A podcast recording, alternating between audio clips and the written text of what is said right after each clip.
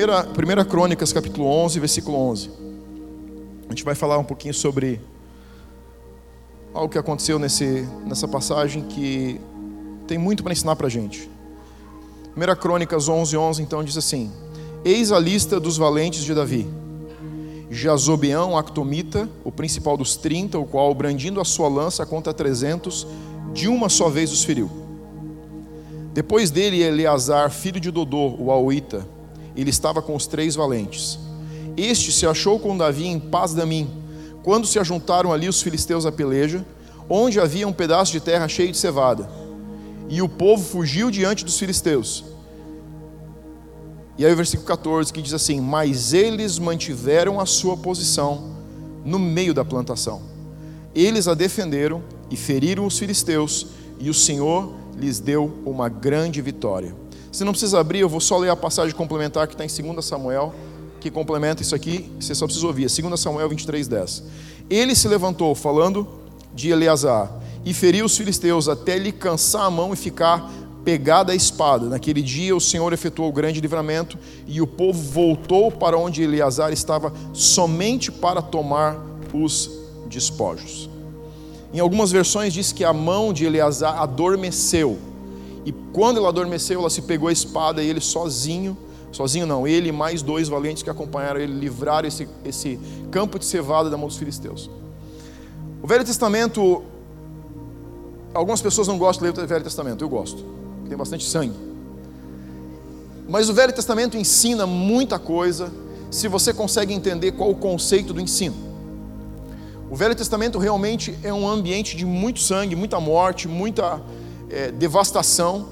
E se você olhar para o Deus do Velho Testamento, ele chega a ser um Deus assim muito irado, Deus muito duro, muito pesado. Profeta, se entregasse uma profecia falsa, era morto. Quando Deus manda o povo entrar em, em, em Canaã, ele diz: Olha, mata o que você passar pela espada, mulher grávida, criança pequena. Quando você olha para esse Deus, você diz assim: Nossa. Mas o Deus do Velho Testamento e o Deus do Novo Testamento são o mesmo Deus, é um Deus de amor. E existe amor no Velho Testamento inteiro, quando você entender o conceito de por que Deus fazia isso. Agora, quando a gente olha para o Velho Testamento, você entender o Velho Testamento no seguinte contexto: o que ele está te trazendo não é uma chance de você entrar numa briga, mas é uma declaração de que a sua vida no Novo Testamento é uma luta constante. O Velho Testamento é uma mensagem profética de que você não vai passar por esse mundo, você não vai passar a trajetória da sua vida sem passar por problemas, lutas, dificuldades, tribulações. E quando você entende isso, você começa a entender como e por que alguns homens agiram debaixo do Espírito Santo, ou do Espírito de Deus, não o Espírito Santo agindo, mas o Espírito de Deus neles, sendo homens de muita valentia, de muita guerra. Davi tinha alguns valentes, um deles sozinho passou o fio da sua lança, com a lança matou 300 homens. Isso é um homem derrotando 300. Isso não é pouca coisa, com uma lança. Mas Eleazar está em paz da mim com Davi, e todo o povo, e quando está falando de povo aqui, está falando de todo o exército, porque o exército, o exército filisteu tomou o campo de cevada, e o povo todo está fugindo para a esquerda, e Eleazar e mais dois caras estão indo para a direita. Eles estão fazendo o caminho contrário do que todo mundo está fazendo. Muitas vezes, nós estamos agindo exatamente como a maioria das pessoas faz. Nós olhamos e regulamos a nossa vida pelo que as pessoas fazem. Eleazar é um cara muito destemido. Mas nós olhamos para pessoas destemidas, para as pessoas de valentia e que têm grandes conquistas, e invejamos as suas conquistas, mas não invejamos a sua valentia.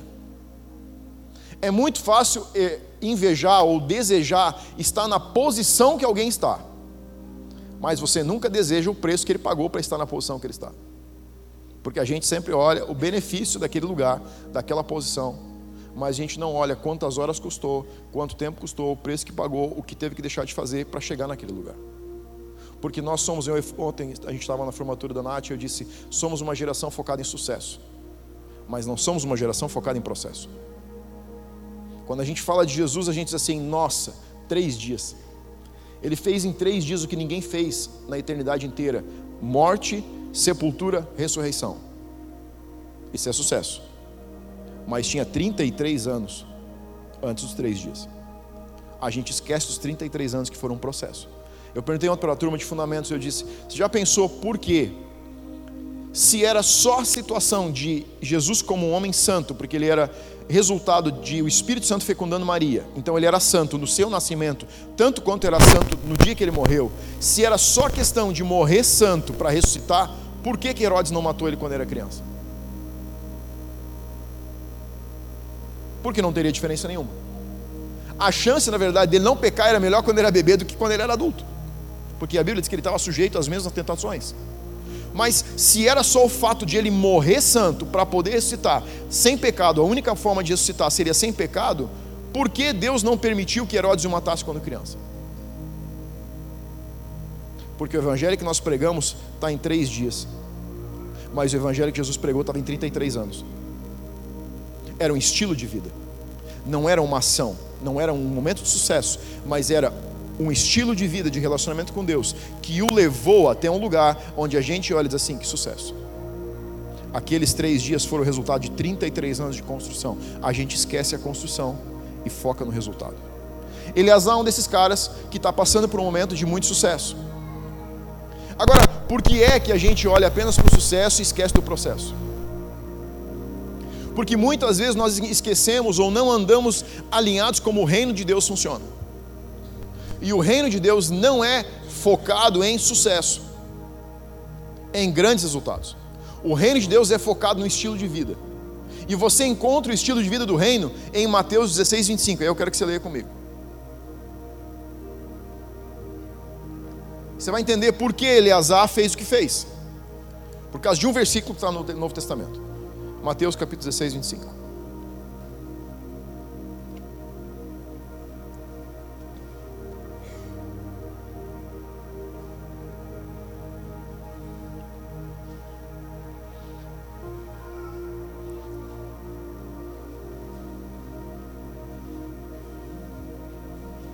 Amém? Porquanto quem quiser salvar a sua vida, perdê-la-á, e quem perder a sua vida por minha causa, achá-la. O reino de Deus é uma causa. E você e eu somos chamados a entregar a vida por essa causa, não defender a nossa vida por essa causa. Eleazar entendeu que existia algo acontecendo e que Deus precisava de alguém que fosse agir naquela situação. Muitas vezes o cristianismo que nós vivemos é baseado em oração sem ação. Vamos dizer que é baseado em orar, porque ele não tem uma ação no final. Por quê? Porque nós viemos de um pensamento, de uma linha de pensamento, de que se eu orar, Deus vai agir. Eu estou para te dizer um negócio hoje: Deus não vai fazer nada por você. Você entendeu o que eu disse? Ele, deixa, se quiser ir embora, você pode ir embora. Ele não vai fazer nada por você, não nessa igreja aqui. Nas outras eles dizem: Deus vai te ajudar. Deus vai fazer por você. Se você entregar sua vida, tudo vai se resolver. Está até uma rima. Aqui não. o Deus que eu tenho visto na Bíblia é um Deus que não faz nada, a não ser que o homem faça alguma coisa. Quando Jesus disse: Quem quiser salvar a sua vida vai perdê-la, mas quem decidir perder a sua vida vai salvá-la, ele está dizendo o seguinte: existe uma causa pela qual você está sendo chamado para gastar a sua vida. Mas nós somos uma geração que não quer entregar a sua vida por nada. Nós queremos colocar o cristianismo, o evangelho, nós queremos colocar um estilo de vida do reino dentro da nossa vida. E deixa eu te dizer algo, ele não encaixa. Sabe aqueles brinquedos de criança que tinha o quadradinho, o triângulo, o círculozinho? Ele não encaixa, não tem não tem encaixe. Ou você decide jogar fora a sua vida, ou você decide viver e preservar a sua vida e perdê-la de qualquer jeito. Não tem encaixe. Mas por que, que nós pensamos assim? Porque somos uma geração que está sendo manipulada para viver em segurança. Os nossos filhos e o nosso estilo de vida nos leva para tudo que é seguro. Você compra o carro porque ele é mais seguro que o que você está usando.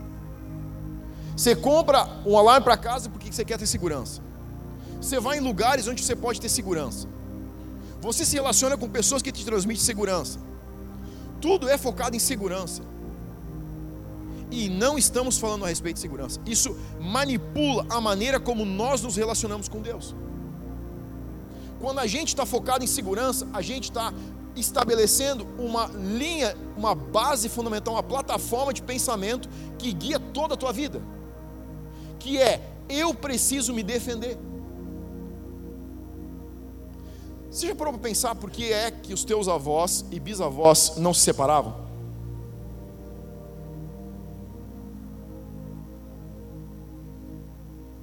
Sabe por quê? Porque eles decidiam morrer pela causa, a abandonar a causa. Concorda comigo?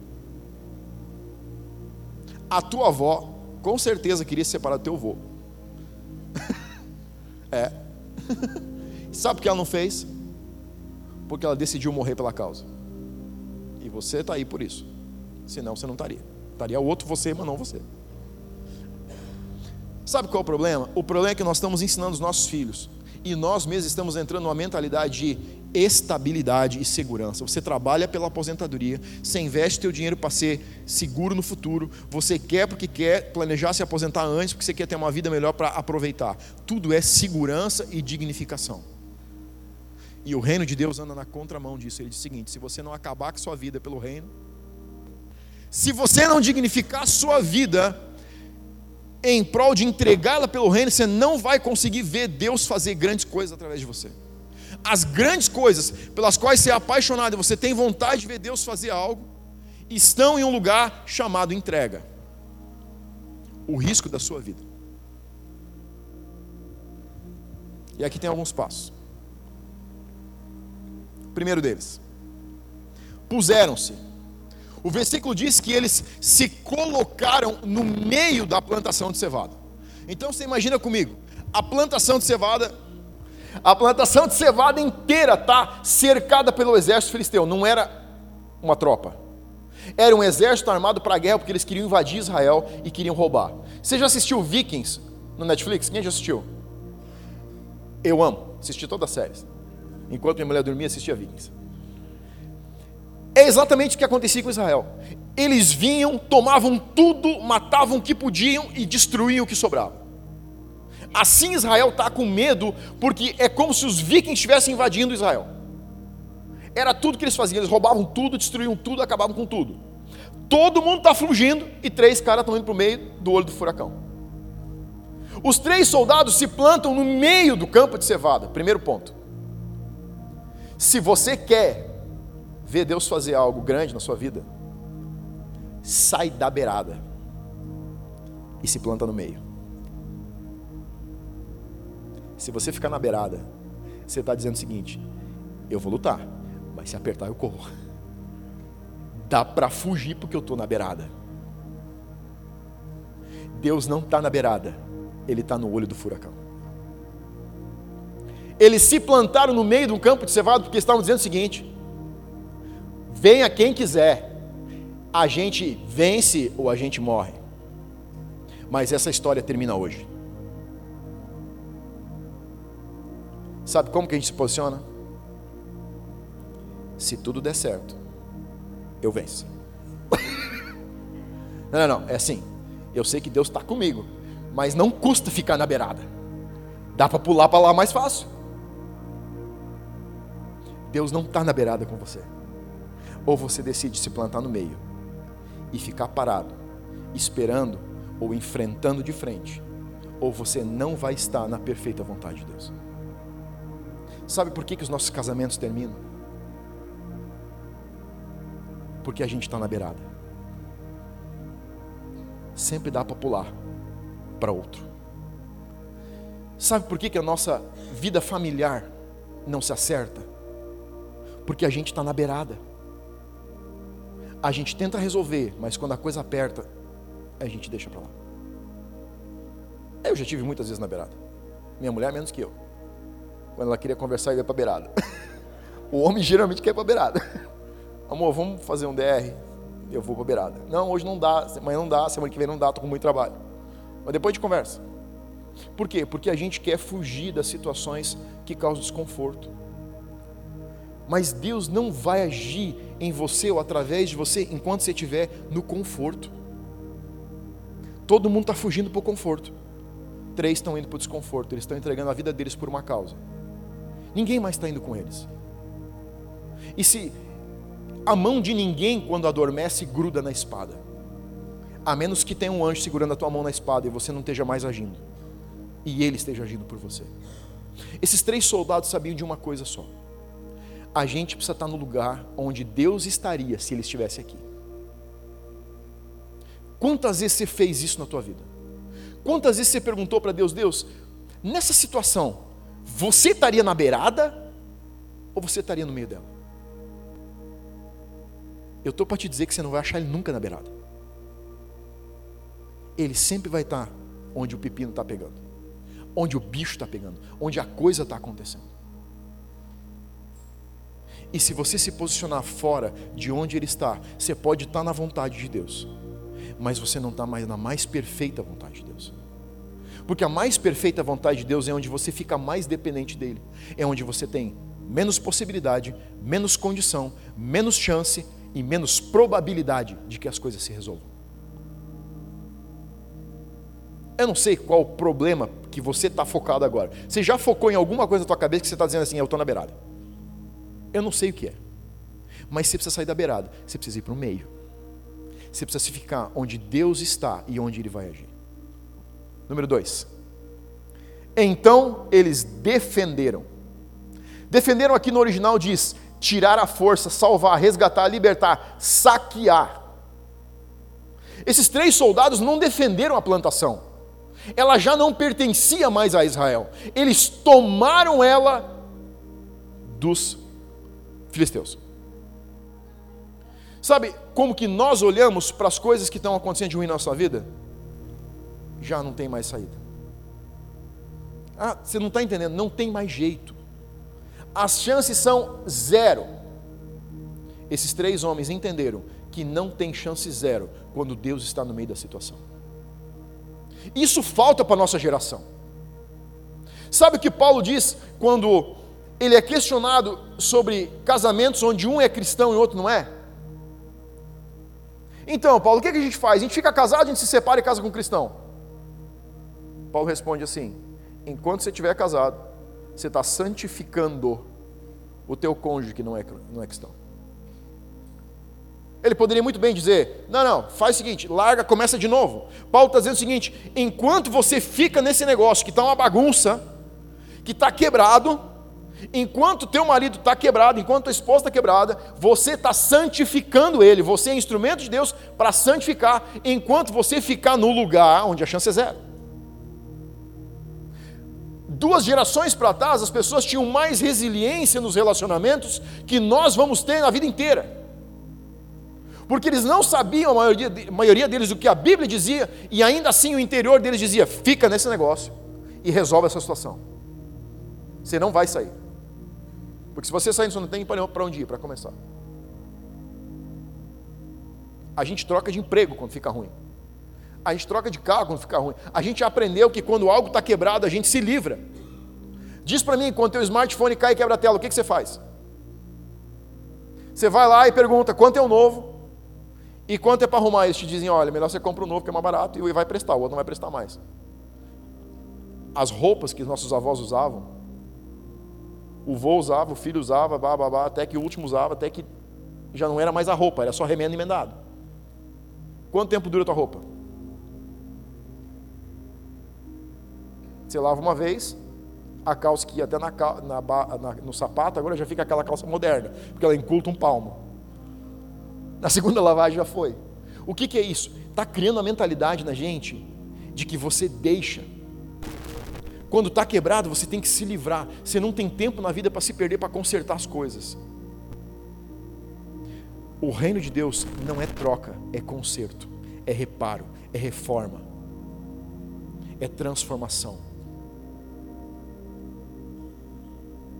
A gente está pedindo para Deus entrar na nossa vida para arrumar as coisas. E Deus está dizendo: Eu estou pedindo que você saia para fora e se ponha em um lugar de risco, porque a paz que você quer, eu só te dou se você levar paz para alguém. Porque vivemos um cristianismo consumidor de paz. Eu preciso ter paz. E Deus está dizendo: Você não entendeu, eu te fiz para a guerra. Não existe paz no Velho Testamento, como não existe paz no Novo Testamento. A única coisa que mudou foi o ambiente onde a guerra acontece. Antes ela acontecia aqui, agora ela acontece aqui. Mas a gente está tentando procurar algo que Jesus não prometeu nem para os discípulos. Quando ele está indo embora, os discípulos estão ali parados esperando ele falar. Ele diz: Pai, guarda eles no meio da bagunça. Não te peço. Ele ainda está achando que o pai vai entender errado. Então ele esclarece: Não tire eles do mundo apenas guarda eles no meio dessa bagunça. Sabe por quê? Porque a paz que o teu coração clama é uma mensagem profética do que Deus quer trazer para a terra e não para você. Porque se a gente pudesse, a gente ia fazer uma, um, um país cristão e todo mundo ia morar lá e o mundo inteiro que se perca. E Deus está dizendo: Eu não vou deixar isso acontecer, porque eu coloquei o homem no jardim com um propósito, que ele era para expandir o jardim sobre a terra. E você vai fazer isso, ou você vai ficar até não aguentar mais. Porque Ele não vai nos dar a paz que nós queremos, enquanto que a gente não entrar para a guerra que Ele quer. Porque não é a respeito de te trazer mais paz, é a respeito de trazer transformação. Você quer paz na tua família, você quer paz no teu trabalho, você quer paz onde você está? Você é a paz que aquele lugar está clamando. Leva ele para aquele lugar. Leve a paz para aquele lugar. O que você sente desejo de ter é um chamado que Deus está te dando para fazer. Não é a respeito de eu e você ficarmos bem. É a respeito da terra ser transformada. É a respeito da humanidade ser alcançada. Então você vai ter que se posicionar em algum lugar e você vai ter que resgatar. Antes de Deus começar a fazer alguma coisa, você já fez duas. Deus não fez nada ainda. Deus não falou com eles, eles não estão ficando arrepiados, eles não estão rolando no chão. Eles só estão vendo que tem um exército inteiro. Eu garanto que eles olharam para os outros e disseram assim: Meu, ferrou. Você se despediu da mulher quando saiu de casa? Ou você acha que eles entraram no campo e disseram: Meu, está feito. Eu te garanto que não. Eu te garanto que o coração bateu forte naquele dia. Eu garanto que eles disseram assim: se um cair, os outros foram, mas ficamos aqui. Sabe o que está faltando para a gente? Sair de dentro das paredes da igreja e dizer: agora ou vai ou racha. Mas as coisas vão mudar. Não é uma questão de se, é uma questão de até quando. Porque a gente precisa de resiliência. A gente precisa aprender que Deus está posicionado no meio e que a gente precisa fazer algo antes de ele começar a se mexer. Número 3. Feriram os filisteus. A palavra ferir aqui fala de golpe a atacar, destruir, conquistar, subjugar e devastar. Eles não defenderam o campo, eles imprimiram feridas sobre um exército inteiro. Eles não estão tentando arrumar um gueto, um lugar onde eles vão se esconder, se esconder atrás da cevada, porque agora a gente está aqui, vamos fazer o quê? Vamos se esconder aqui no monte. Não, eles entenderam que eles não tinham só que defender, se posicionar, mas que eles tinham que atacar. O que você está fazendo com relação ao teu problema mostra se você está na mentalidade do reino. Você sabe quantas vezes a gente está só querendo se defender? Não, pastor, é que está me machucando tanto essa situação. Azar o seu, você entrou nela. Agora vira o jogo e sai. Você não vem eu me queixando para você, ai, aqui está tão difícil essa igreja. Você vai olhar para mim e dizer assim, azar o seu, foi que você criou esse negócio. É azar o meu. O seu problema é azar o seu. A única coisa que a gente tem em comum é um Deus que se você se parar no meio, decidir pagar o preço e começar a fazer força e pressão contrária, ele vai começar a se mexer. Quando Moisés está para sair, para ir para o Egito, ele diz assim: Deus, olha, eu não vou. E Deus, você vai. E aí Deus disse assim: Eu vou endurecer o coração do faraó. Tem mais essa. Está muito fácil como está, ele vai deixar o povo sair, pois não vai deixar. Agora eu vou endurecer o caldo. Mas Moisés entendeu um princípio, ele não disse. Por duas vezes, quando Deus disse que não vai, Moisés diz a mesma coisa. Ele disse: Se você não for comigo, eu não vou. A frase de Moisés não é dizer assim, Deus, se você não for na frente, eu não vou. Ele diz, Deus, eu vou. Eu me posiciono. Mas eu preciso saber que você está comigo. Se você estiver comigo, está tudo bem. Sabe, essa consciência falta a gente ter. A gente gasta muito tempo em oração. E a gente precisa gastar mais tempo em oração. Mas está faltando gastar um pouco de tempo em ação. Em agir para que as coisas comecem a ser transformadas. Em mexer nas situações. Em enfrentar de frente, encarar o negócio de frente e dizer: Eu estou nisso, pois eu estou nisso é para mudar essa situação. Não é a respeito do que, mas quanto tempo eu vou ficar aqui até isso mudar. E você vê Deus, o Velho Testamento inteiro, o Novo Testamento inteiro, Jesus falando, sempre colocando os discípulos em ação. Até quando ele fala do Espírito Santo, ele diz para eles: Vocês vão para Jerusalém e fiquem lá. E aí, uma palavra que Deus me pegou um dia, ele disse: Até que.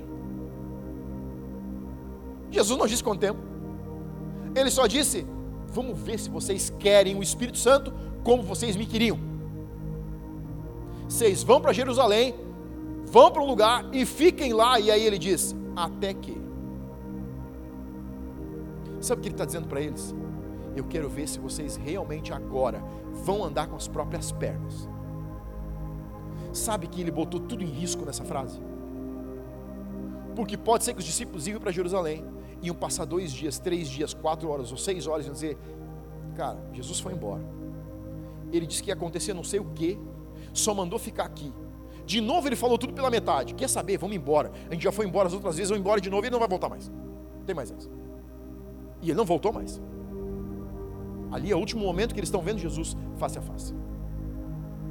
Mas os discípulos entenderam que eles precisavam estar no lugar e permanecer nele até que o Espírito Santo viesse. Não adianta você mandar Deus resolver os seus problemas. Ele não vai fazer nada. É você quem tem que partir para cima. Você precisa ter uma direção, você precisa ter estratégia de Deus, mas quem tem que pôr a mão na espada é você. Não tem outro jeito. O reino não funciona de outra maneira. Tua empresa, teu negócio, teu trabalho, tua profissão, eu não sei qual é o que você precisa que seja mudado. Deus vai te ajudar se você fizer. Número 4, se você está anotando. E o Senhor lhes deu grande livramento. Livramento aqui fala de uma salvação, um livramento que é geralmente dado por Deus mediante ação humana. Você sabe quantas vezes eu ouvi que se você orar, Deus vai te dar um livramento? Nem eu sei. Sabe quantas vezes eu vi? Nenhuma. Porque o livramento que a gente precisa é dado por, Deus através da nossa vida. O mundo não vai mudar se eu e você não mudamos. O meu casamento não muda se eu não mudar. O meu relacionamento com os meus filhos não vai mudar se eu não mudar a minha profissão, o meu trabalho, a minha igreja não muda se eu não mudar. Nada na minha vida muda se eu não mudar. O livramento que nós tanto queremos acontece porque Deus age através da minha vida, através da tua vida, para dar o livramento que você quer. Ele sempre vai jogar você no meio da situação, no olho do furacão, porque é lá que ele precisa de mim e de você. Não é na beirada, é no meio, mas é através de mim e através de você.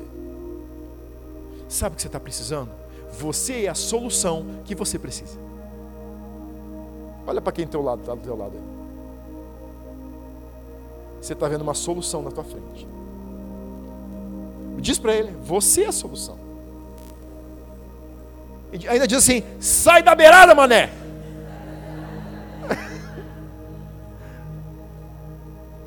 Vai para o meio. Eu vou mexer um pouco contigo que você está muito quieto, achando que eu estou bravo. Não estou bravo. Eu só quero que você entenda hoje o que você está precisando. Você é a resposta que você precisa. Talvez você tá tenha um problema que você já está há anos. Já está anos orando, já está anos pedindo, já está anos chorando, dizendo, Deus, por favor, faz isso. Deus, toca nessa situação. E Deus está olhando assim, você está com a solução na sua cara. Como diz Paulo, é só se olhar no espelho. E não se esquecer de que você é a solução do problema que você está metido. Não é o pastor, não é a pastora, não é o líder do cor, não é nem dos voluntários. É você. Você tem tudo que você precisa para resolver isso. É você e Deus, uma parceria perfeita. E a gente fazendo torcida. Mas ninguém mete na mão. Azar o seu. Sabe por quê? Porque Deus quer levantar valentes nas gerações. Não é a respeito de contar histórias de outros, é a respeito de se inspirar na história dos outros e levar essa história para dentro da nossa vida. É a respeito de você olhar para trás daqui a uns anos e contar para os seus filhos o livramento que Deus deu através de você. Quando eu era criança, eu não era arteiro, tá? Mas quando eu era criança, às vezes eu me machucava. Então, um dia me fizeram a besteira de me dizer que quando você arrancava a casca da, da ferida, ficava cicatriz. Cara, você não sabe quanto tempo eu passei arrancando casca de ferida. Você não sabe quantas vezes meus filhos sentam na frente e assim, pai, conta pra gente do que, que é essa. Ô pai, conta que, onde é que foi essa? Às vezes eu digo, mas eu não sei. Aí um dia ele me disse assim, inventa uma, pai. Sabe por quê? Porque o coração humano bate por emoção. E o mundo está dizendo que o teu coração tem que bater por segurança. E isso é mentira. O teu coração clama e bate por fazer algo que põe o teu nome na história. Vai dizer que você não se imaginou fazendo algo grande já. Sabe por quê? Porque essa matriz está aqui dentro. E você pode não ser o Thor, mas você pode mudar a realidade da tua vida. Você pode mudar a realidade da tua família. Você pode virar a tua realidade financeira. Depende de você, assim como depende de mim. E Deus está esperando, porque Atos ainda não terminou. O livro de Atos ainda está sendo escrito. Atos heróicos. Sabe quais são os teus atos heróicos? Todos os atos que você faz aqui, Deus escreve lá. Porque Ele está te dando e está me dando a oportunidade de dizer assim: a gente vai contar essa história juntos. Tenha suas histórias para contar. Faça a parceria certa. E meta na sua cabeça que o jogo vai virar. É, isso é fé. Você não precisa fé para crer que Deus vai estar com você. Você vai precisar usar fé porque você vai levantar nos piores dias e vai dizer assim: não interessa o que está acontecendo, interessa que eu vou botar esse campo de cevada é meu.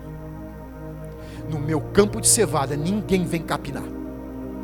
Acabou. Eu vou defender ele com a minha vida, mas daqui não saio. É isso que está faltando. Está faltando gente que pare de fugir para lá e comece a correr para dentro do problema. Porque enquanto você foge da situação, ela cresce. É só mais tempo para mais demônios vir, para mais situações vir, para a coisa ficar pior. O momento que você virar a cara e dizer assim: agora eu decido perder a minha vida, que seja por essa causa, Deus vai arregaçar as mangas e dizer: agora estou contigo. Vamos para cima dessa bagunça. Davi um dia consultou Deus e disse: Deus, é para a gente ir contra esse exército? Eu não sei, os caras são muitos. Deus disse: vai lá e se posiciona na beira da floresta. Quando você ouvir o movimento das folhas, você sabe que o meu exército está marchando para cima. Você levanta e vai.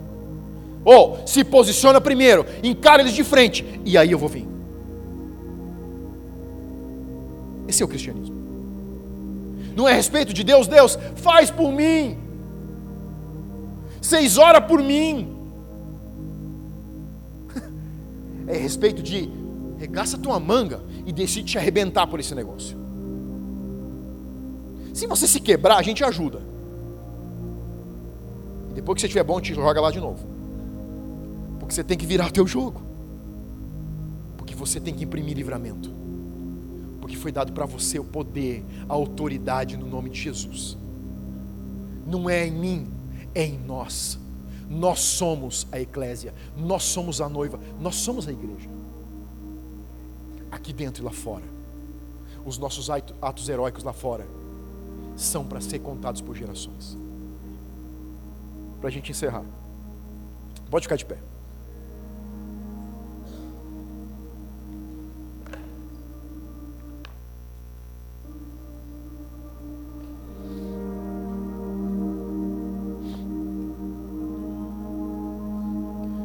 Eleazar acordou aquele dia de manhã sabendo que a coisa ia estar tá feia. Aqui também está.